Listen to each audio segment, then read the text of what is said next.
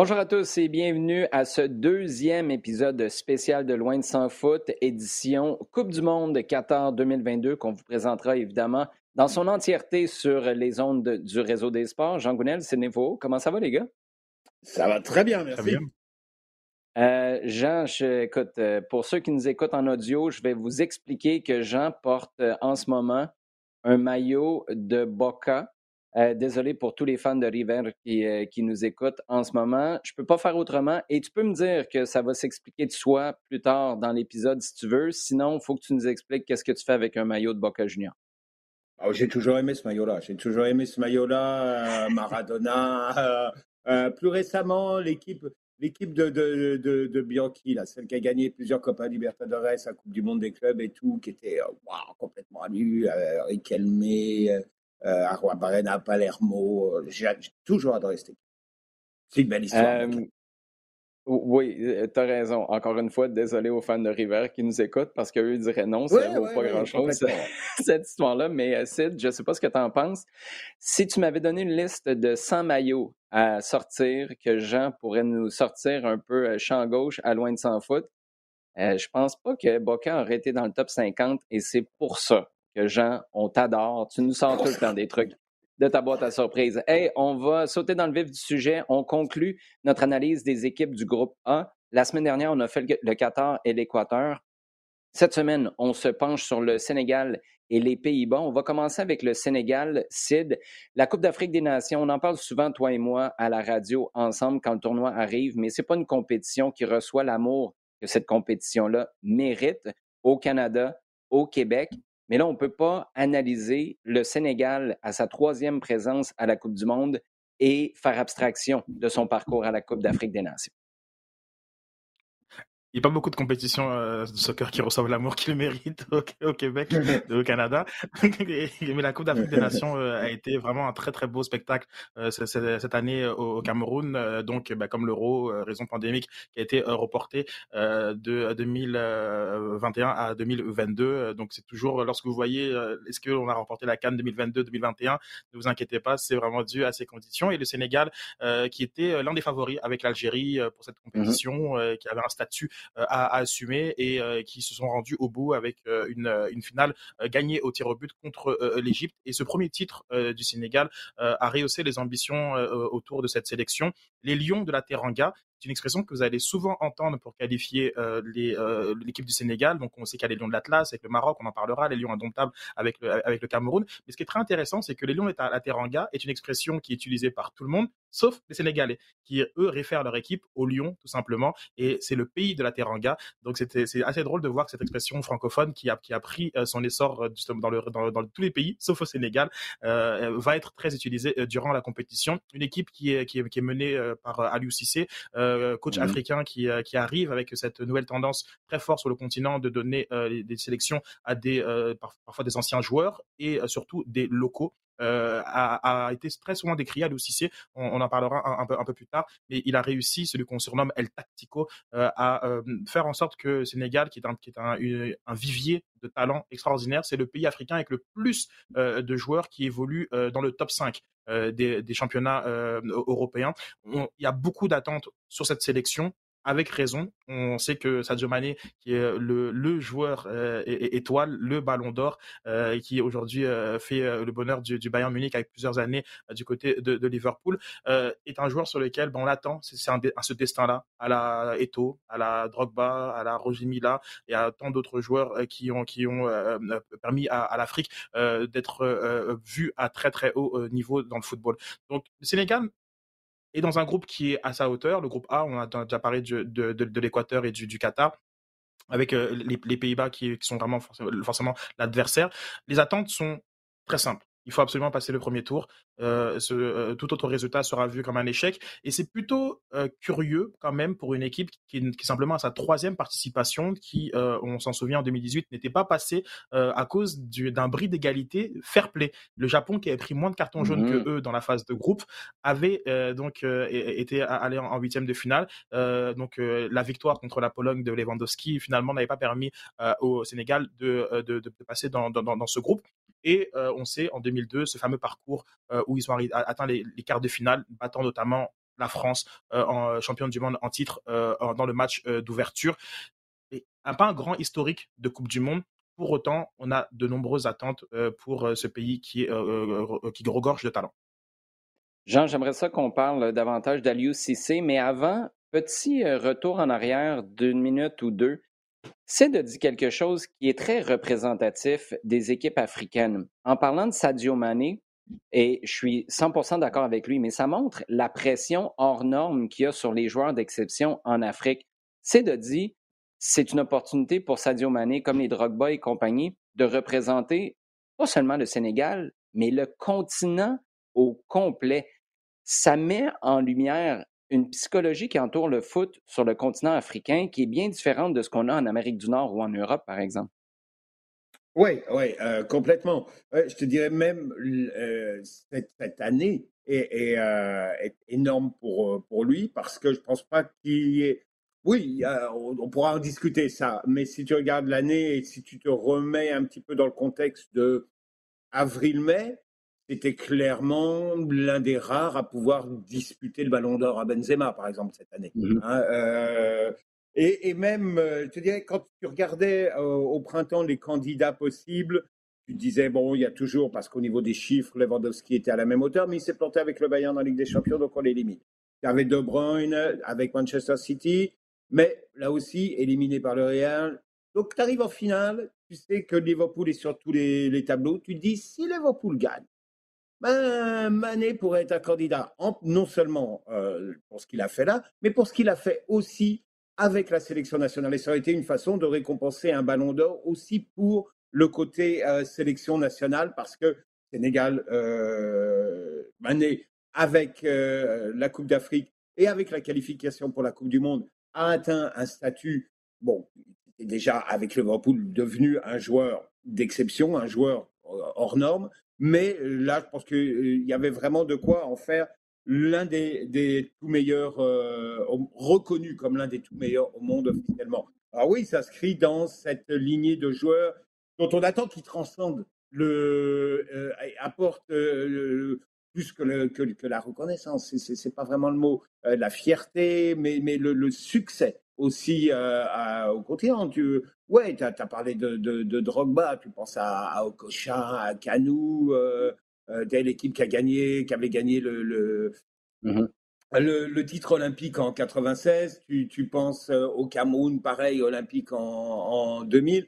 Donc vraiment des joueurs qui font, qui amènent, qui, qui, qui poussent encore un peu plus haut le palier. Je te dirais que ouais, le parallèle avec le Nigeria de 98, par exemple, euh, je pense que y a, le Sénégal est peut-être une des équipes africaines les mieux armées euh, au niveau du Nigeria 98 pour faire un, chouette parcours dans cette Coupe du Monde. Euh, et bon, bah, c'est, je dirais, l'aboutissement du travail et de, la confiance. Oui, je suis, ici de soulever un point là de ce qui se passe actuellement en Afrique et cette volonté de vouloir confier de plus en plus de sélections à des, à des nationaux. Bah, c'est ça, il était là il y a quatre ans. Euh, et ça, c'est quand même énorme. C'est énorme parce que mmh euh, il, est, il est rare, justement pour un, pour un certain nombre de raisons, d'avoir cette continuité. Cette continuité, tu le vois au niveau de la sélection, avec quand même des valeurs sûres, qu'il s'agisse de, Gay, bon, de Mané bien sûr, euh, Gay, Koulibaly, euh, t'as Mendy dans les buts maintenant. T'as une stature qui s'est vraiment, et, un groupe qui s'est vraiment euh, développé, qui a grandi. Il y a cette euh, volonté de, s'inscrire sur la durée. si c'était là il y a quatre ans, c'est extrêmement rare pour une sélection africaine d'avoir le même sélectionneur comme ça. Et euh, oui, il a été critiqué, mais il est là et, clairement, il fait un formidable travail. Et là, il, est devenu indiscutable cette année. Je pense que là, il n'y a, a plus vraiment de problème. Euh, donc, je pense qu'ils sont en train oui, de franchir un palier. Tu regardes, oui, là aussi, le nombre de joueurs qui évoluent euh, dans, les grands championnats. Rappelle-toi du Sénégal de 2002, il y avait des joueurs de troisième division française dans cette sélection-là. Donc, euh, il y a eu un, pas de géant qui a été fait au niveau de la sélection. Ouais, je ne sais pas ce que tu en comptes la troisième division française, mais ça, ce sera pour un autre épisode, Jean, Jean Gounel. Euh, on va passer. Hey, dernier petit commentaire sur Aliou Cissé lorsque la Coupe d'Afrique des Nations a été remportée par le Sénégal, parce que tu as dit tout à l'heure, Jean, que Aliou Cissé a été critiqué.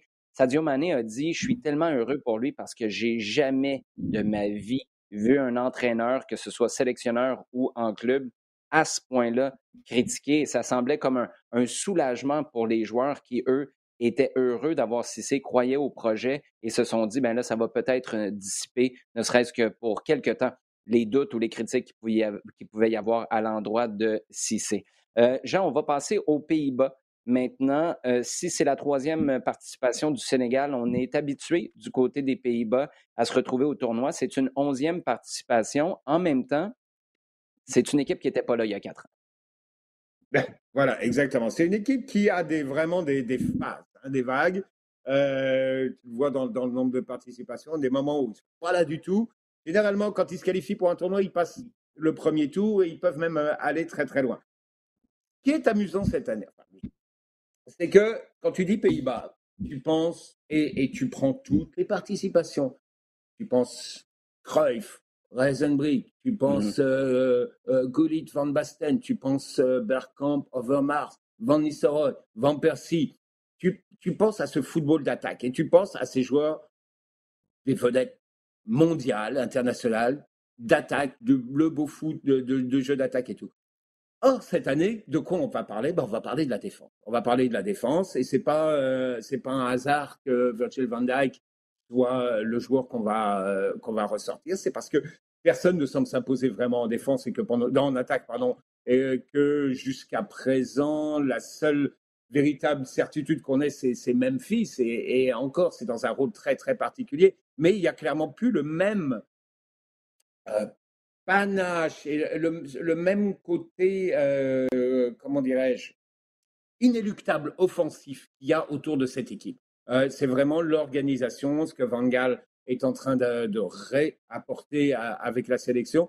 Et ça passe par cette assise défensive. Alors tu te dis, OK, avec De Ligt, avec De Vrij, quelle que soit la façon dont il va l'apporter, c'est là que ça va commencer. C'est là d'ailleurs que cette équipe-là s'est plantée à l'euro. Hein. C'est mmh. en n'assurant pas défensivement que ce soit l'expulsion de Delig ou leur façon de s'écrouler contre la, République tchèque en, huitième. Euh, je pense que ça va être cette assise. Alors Van Dijk, pour l'instant, disons que c'est pas sa meilleure saison. Il, euh, a manqué l'euro euh, il n'était pas là, il était blessé. Il a eu connu des, moments un peu difficiles. Il est revenu. là, il est dans une équipe de Liverpool qui est un petit peu difficulté. Il a pris sa part de critique aussi. Euh, est-ce qu'il est prêt à rebondir et à mener cette équipe? Parce que c'est clairement un des, leaders avec, euh, avec Memphis, avec peut-être Frankie de Jong, en tout cas un des titulaires et un des leaders de, l'équipe pour, pour les amener. C'est un, groupe qui est, euh, ce groupe A, qui est quand même compliqué, et qui ne laisse pas beaucoup, beaucoup de marge. On a parlé des possibles, pas surprises, mais en tout cas des problématiques que le Qatar où les quoteurs peuvent poser euh, dans, mmh ce groupe-là. Il est certain, quand tu commences ton tournoi face au Sénégal, ouf, c'est un peu compliqué. Demande à, à, la France en 2002. Euh, mais, euh, pardon. mais je pense qu'il y a, il y a une part d'incertitude de, de, autour de, la sélection des Pays-Bas, comme il y avait peu dans le passé. Oui, ben, c'est ce que j'allais dire, Sid, parce que qui dit, Jean a tout à fait raison, qui dit Pays-Bas dit soccer euh, tourné vers l'attaque, soccer qu'on idéalise à quelque part. Je pense que Johan Cruyff est un des grands responsables de ça. Euh, ça, c'est sur le terrain. En dehors du terrain, par contre, qui dit Pays-Bas dit psychodrame potentiel et qui dit Pays-Bas, entraîné par Louis Van Gaal, dit psychodrame potentiel au carré. Euh, tu t'attends à quoi des Pays-Bas dans ce tournoi-là? Est-ce qu'on va regarder plus ou est-ce qu'on va plus parler de ce qui se passe sur le terrain ou en dehors? C'est la troisième fois que, que Van Gaal euh, prend la, tête de la, de la sélection. Euh, à 71 ans, c'est euh, assurément son, son, dernier tournoi et, et que Mann reprendra le, le, flambeau. c'est une équipe qui avait raté le mondial en 2018 après avoir éclaboussé celui de, de, de, 2014 et on se souvient de, du, magnifique but de, de Van Persie mm-hmm. à une tête volante parce qu'elle n'était même pas plongeante à ce niveau-là. c'est une équipe en fait on ne sait jamais à quoi s'attendre avec, avec le Pays-Bas. Ils sont, sont, capables du meilleur comme du pire. le pire c'est souvent de rater des, des, compétitions et ils l'ont fait. lorsqu'on parle de Van et si on n'a pas de souvenir en Coupe de Coupe du Monde de lui de sa génération, ben, c'est 2002, c'est ce trou d'air d'une équipe qui sur papier était favorite pour le, remporter ce football dont tu parles, ben, c'est Total Football. C'est 1974. C'est cette finale euh, euh, sur laquelle il passe à côté alors qu'il marque, en premier contre l'Allemagne. C'est 78. C'est Cruyff qui fait pas le voyage euh, en, Argentine à cause de, de pression. C'est une équipe qui fait la finale en 2010, quasiment un peu devant chez eux, une ancienne colonie, l'Afrique du Sud, où c'était une des équipes qui était les plus supportées, mais qui ont perdu contre l'Espagne. Donc c'est souvent un perdant magnifique parce que là on est déjà à trois finales de Coupe du Monde qui sont perdues.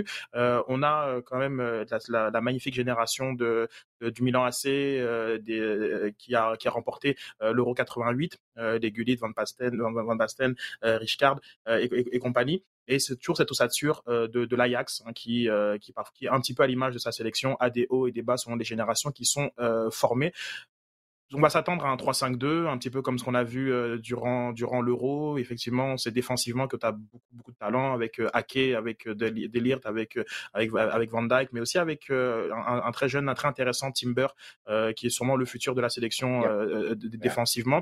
Gros point d'interrogation sur la question du gardien, et puis on est très loin des des, des Van der Sar avec avec avec avec Lichten ou ou Bigelow sont vraiment pas au, niveau, donc euh, à voir à quel point ils vont avoir une incidence euh, sur euh, les, les, résultats. Puis devant, c'est ça, c'est un petit peu compliqué. On, on, on, compte beaucoup son travail des, des, des pistons, notamment Dumfries, qui attaque souvent l'espace. On sait qu'au milieu de terrain, De Jong, c'est le métronome, c'est sûrement peut-être même ballon pied le meilleur joueur de la sélection, bien que Depay lui se transcende. Mais on ne sait pas trop quoi attendre avec, avec le Pays-Bas. Si on regarde à, l'Euro, ils ont une, un, une phase de groupe super intéressante et puis ensuite plus rien euh, très rapidement et, euh, et euh, encore une fois, un euro qui a été mené par un Wijnaldum, qui quelques mois après n'était même plus sélectionné dans, au sein des Pays-Bas. Donc c'est une équipe qui est vraiment très imprévisible, qui est souvent au cœur de beaucoup de polémiques. On sait avec les joueurs qui étaient originaires du Suriname à quel point ça avait miné cette sélection qui était qui était avec les avec les Sidor, les Kluivert, les Davids. Mmh loadé de, de, de, de, talent. Donc, euh, encore une fois, euh, ce, ce, beau maillot orange va nous, va nous surprendre euh, parce que le Pays-Bas, c'est ça. On ne sait pas trop qu'est-ce qui va se passer lorsqu'il rentre sur le terrain. Pays-Bas, perdant magnifique. Il faut que je me pose la question à savoir, est-ce que je voudrais ça sur ma pierre tombale? Est-ce que je serais heureux du côté magnifique ou est-ce que je serais déçu pour le reste de l'éternité du côté perdant? Euh, je pense que si on posait la question à Louis Van Gaal, euh, on aurait une réponse assez claire, puis ce serait on va se débarrasser de la première partie de cet énoncé-là. Euh, parlant d'énoncé, les gars, c'est le temps de la question du jour. Jean, on va commencer avec toi. Votre, parce que là, il y a, comme c'est toujours le cas, mais je pense que c'est amplifié, sachant que c'est au Qatar, en novembre, dans des conditions qui vont être particulières. La nature géographique, on en a parlé la semaine dernière, du pays au Qatar va rendre ça particulier aussi votre, il y a toujours un paquet de sujets de discussion. Ça peut être sportif. Il y a la reprise vidéo, le VAR. Moi, je pensais que ça ferait pas mal moins jaser à ce stade-ci. Pourtant, en Angleterre, par exemple, où on est supposé d'être précurseur dans l'utilisation de la technologie, c'est compliqué. Sur le terrain, dans les estrades, au Qatar, votre plus grande interrogation à l'approche de cette Coupe du Monde-là, à ce stade-ci, il reste un peu moins de 70 jours, c'est quoi? Ben, c'est un peu au carrefour de ça, mon interrogation. Comme tu dis, et en fait, tu mets ça euh, globalement, on aura une Coupe du Monde qui sera moins festive hein, que, que, les présents. Pourquoi? Parce qu'elle a lieu en novembre et que euh, un peu partout, et eh ben, on va plutôt euh, faire ça à l'intérieur, en petit, bah, soit en petit comité, ou en tout cas, ce ne sera pas aussi expansif que les dernières Coupes du Monde. Mmh que ce soit au Qatar me donne pas l'impression que ça va être non plus, ça va exploser dans, dans les rues. Donc, ça va être une Coupe du Monde qui va être l'ambiance avait dans les stades et puis, euh, je ne sais pas trop, euh, ailleurs. Euh, ce qui va être par rapport à il y a quatre ans, qui était, qui était une grande fête, qui avait été plutôt bien mise en scène, ça va faire une différence. là où j'étais embêté il y a quatre ans, c'est que c'était devenu quasiment un produit de consommation. Hein. il y avait que ce soit le package général, comme et sur le terrain aussi, où finalement plus ça allait, plus tu voyais les mêmes choses. avec quelques petites nuances, mais un peu épicé ou, ou léger, mais c'est quand même le même produit qu'on achetait et qu'on recyclait à chaque fois. Donc là, on voit, et ce qu'on voit depuis l'euro en particulier, en tout cas une petite note de l'euro, c'est que de plus en plus de sélections nationales essayent de se projeter sur ce qui se fait en club. On varie un petit peu les systèmes de jeu. Les cinq remplaçants aident beaucoup. Les équipes s'adaptent, essayent de jouer un peu plus euh, de façon un petit peu plus mordante, avec un peu plus d'idées. Euh, on, retrouve une volonté d'essayer d'avoir quelque chose d'un petit peu euh, personnel dans, dans, les sélections. Et j'aimerais vraiment que, au niveau du jeu, ça allume cette Coupe du Monde. C'est une perspective très personnelle, je dirais que ce qui m'interroge beaucoup, c'est le, décalage horaire. On a 7 heures euh, euh, d'avance avec euh, le, le, Qatar et ça rejoint un petit peu les propos de Jean sur l'aspect fête et comment on va vivre cette, cette, cette Coupe du Monde. J'ai bien l'impression, un peu comme les éditions asiatiques, lorsqu'on est ici, c'est un peu compliqué de pleinement s'investir dans cette compétition Là, il y a la présence du Canada qui fait en sorte que je dirais qu'on n'aura pas le choix. Euh, mais euh, cette notion de décalage horaire, je me dérange un peu, même si c'est quelque chose qu'on peut pas qu'on peut pas changer. Euh, mais après, il y a bon, il y a tellement d'interrogations euh, au niveau du jeu. Bon, on, verra les enseignements, mais il y a toute cette question des boycotts et des, euh, et des, des problèmes sociaux qui sont mis en valeur. Peut-être d'un point de vue un peu cynique, puisque c'est un peu la même rengaine depuis qu'on a un peu changé les, les, pays qui sont qui hébergent les grandes compétitions. On voit que derrière la compétition, on oublie complètement ces, ces discussions-là. Donc euh, c'est vrai que j'y accorde un peu, un peu pas, pas autant euh, d'intérêt que, que, que, je, que je le devrais par rapport à, à, ça. Mais par contre, ce sont des questions qui sont extrêmement légitimes et, et importantes. maintenant, l'état de forme, euh, est, est, est, une autre interrogation qu'on qu'on peut légitimement avoir. C'est une un cas unique d'une compétition qui se joue entre novembre et décembre. Et dans quel état on va on va avoir les joueurs qui, qui vont y participer. On voit déjà euh, une cascade de blessures qui qui, qui vont sûrement influencer euh, la, la, la, compétition. Euh, tantôt on parlait du Sénégal qui vient là de perdre Bounassar euh, qui sera out de la compétition et qui bon ben, dans une compétition normale en juin n'aurait pas été affecté par cette blessure. Et ça comme des, exemples se, se, se, vont se multiplier très malheureusement. donc c'est très particulier cette compétition qui arrivera en novembre, entre novembre et décembre. Euh, dans un coin qui qu'on n'a pas l'habitude de, recevoir des, compétitions et du soccer de, très haut niveau. Euh, mais j'ai l'impression qu'on va devoir s'y habituer parce que c'est vers là qu'on tend de plus en plus euh, dans le sport. Donc euh, voilà. Donc j'espère simplement qu'on va pouvoir vivre et profiter au maximum possible de cette Coupe du Monde.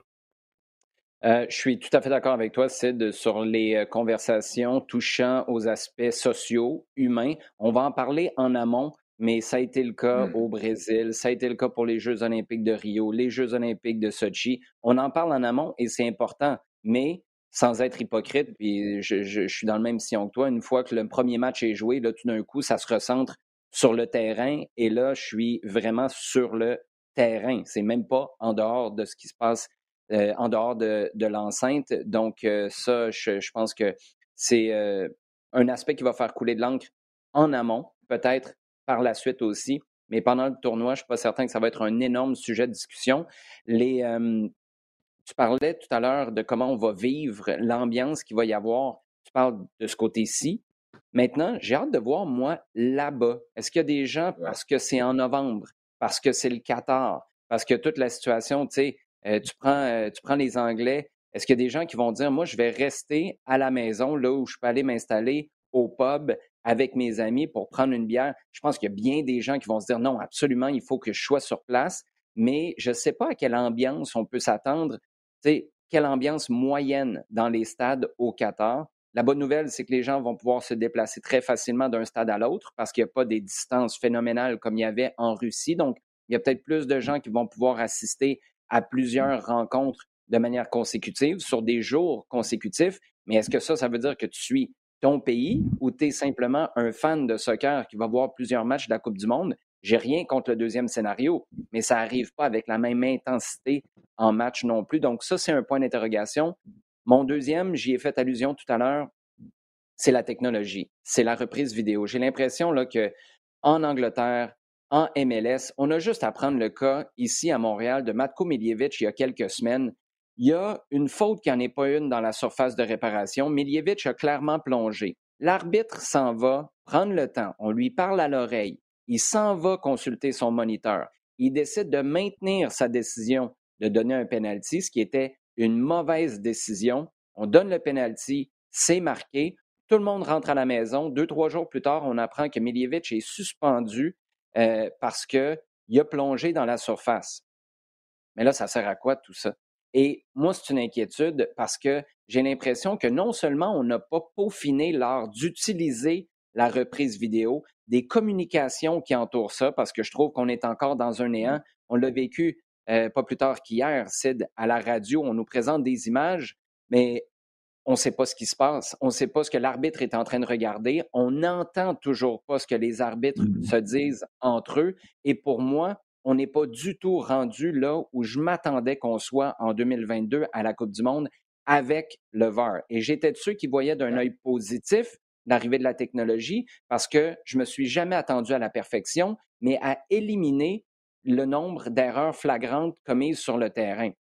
Et là, il y a des erreurs flagrantes commises sur le terrain qui ne sont pas corrigées par la reprise vidéo, mais qui sont mises en lumière par la Ligue après en disant il y a des erreurs deux fois qui ont été commises malgré l'utilisation de la reprise. Et Jean, je ne sais pas si tu veux conclure là-dessus, mais j'ai peur que pour une partie du tournoi, en fonction des décisions prises, ça prenne en otage le narratif autour de cette compétition-là, sachant que là, ça fait des années que tu utilises la reprise vidéo il n'y a plus l'excuse de ben, on est encore en train de roder la patente.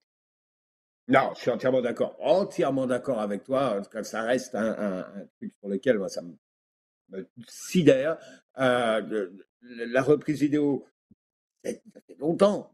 OK, il faut la mettre rapidement, il y a des années, et la travailler. La travailler pour l'affiner, pour arriver justement à quelque chose qui soit de plus en plus et de mieux en mieux intégré au jeu. Comme tu dis, avoir beaucoup plus de clarté dans ce qui se passe, dans ce qui est vu, dans ce qui est dit, euh, euh, beaucoup plus de, vitesse, même s'il y a une volonté de travailler ça. Mais comme, tu le, comme là aussi, comme tu le soulignes, j'étais vraiment persuadé que on, on, avancerait beaucoup plus vite dans cette appréciation-là. Or, je me rends compte que non seulement on n'avance pas assez vite, mais qu'on fait un ou deux pas en arrière, même à l'occasion, comme ça, on flâne un petit peu. Mais euh, alors, clairement, c'est une inquiétude pour ça, parce que tu vas faire dépendre, et on l'a vu il y a quatre ans quand même, et, même euh, et, à l'euro, euh, tu fais dépendre beaucoup de choses, de, de décisions qui ne sont pas encore totalement, totalement claires, totalement expliquées, totalement,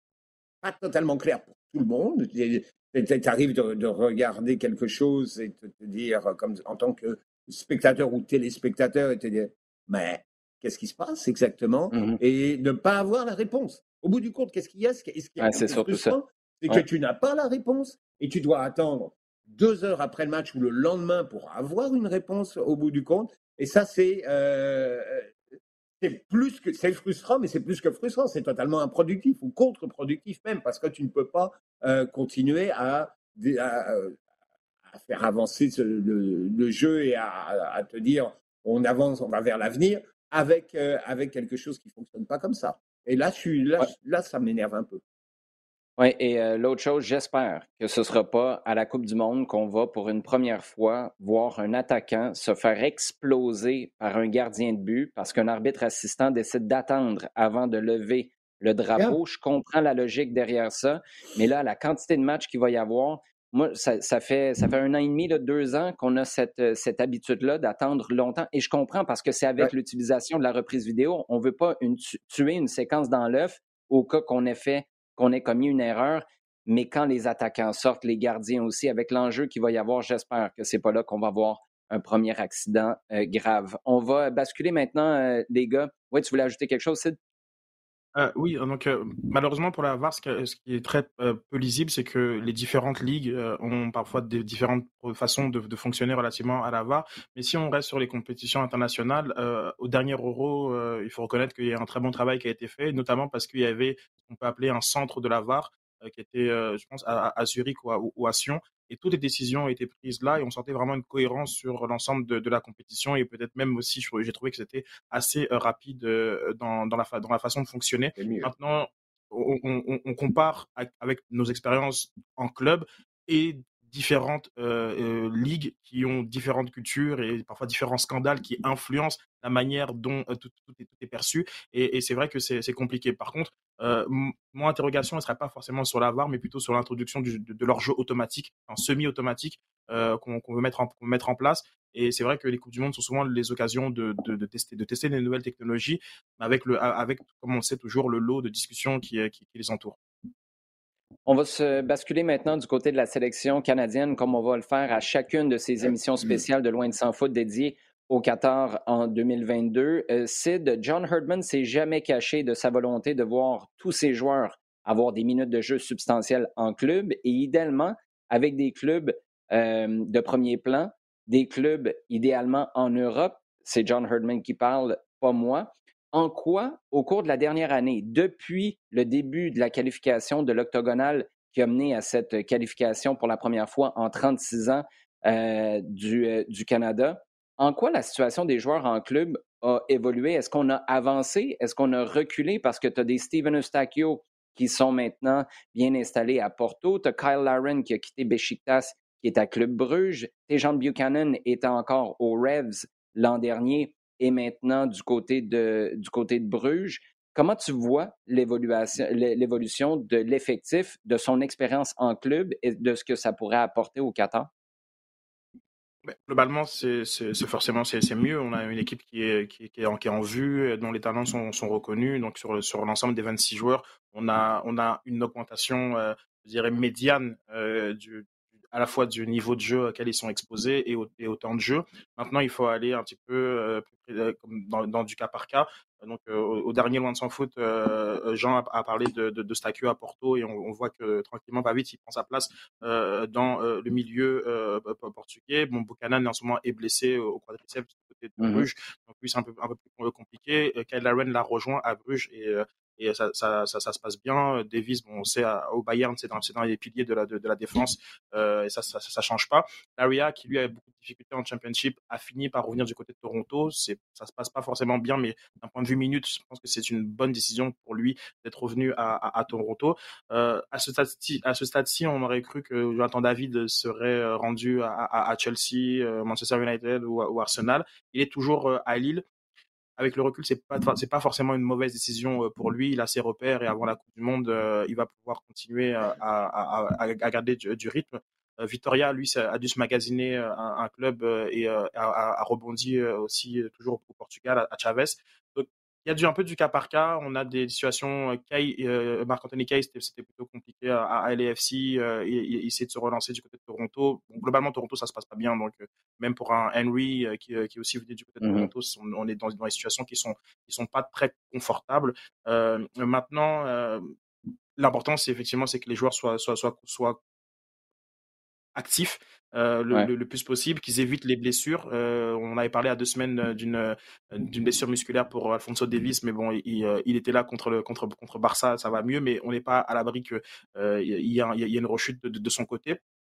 Je crois que on voit aussi avec des avec des Adekoupe euh, ou des, des Hugo, le joueur canadien vraiment de façon générale est mieux vu, mieux perçu et, et gagne plus de minutes, là, je pense qu'on est, on est plutôt satisfait. C'est sûr que d'un point de vue euh, purement euh, résultat, euh, je dirais que l'an passé, il y avait beaucoup, beaucoup de champions nationaux dans, dans, dans, l'équipe canadienne. C'était assez, c'était une très belle année, que ce soit en Turquie, beaucoup de gens avaient, mmh. gagné en Écosse, il y a un peu partout. C'était ça, c'était un service. Donc ça, ça, bon, c'est trop tôt pour pour tirer ce bilan palmarès. mais globalement, ce qui est intéressant, c'est peut-être que euh, pas forcément dans le 11 partant, mais dans les, dans les autres joueurs. Euh, là, on a tous progressé et, euh, et ça, je pense que John Herman voit ça très bien.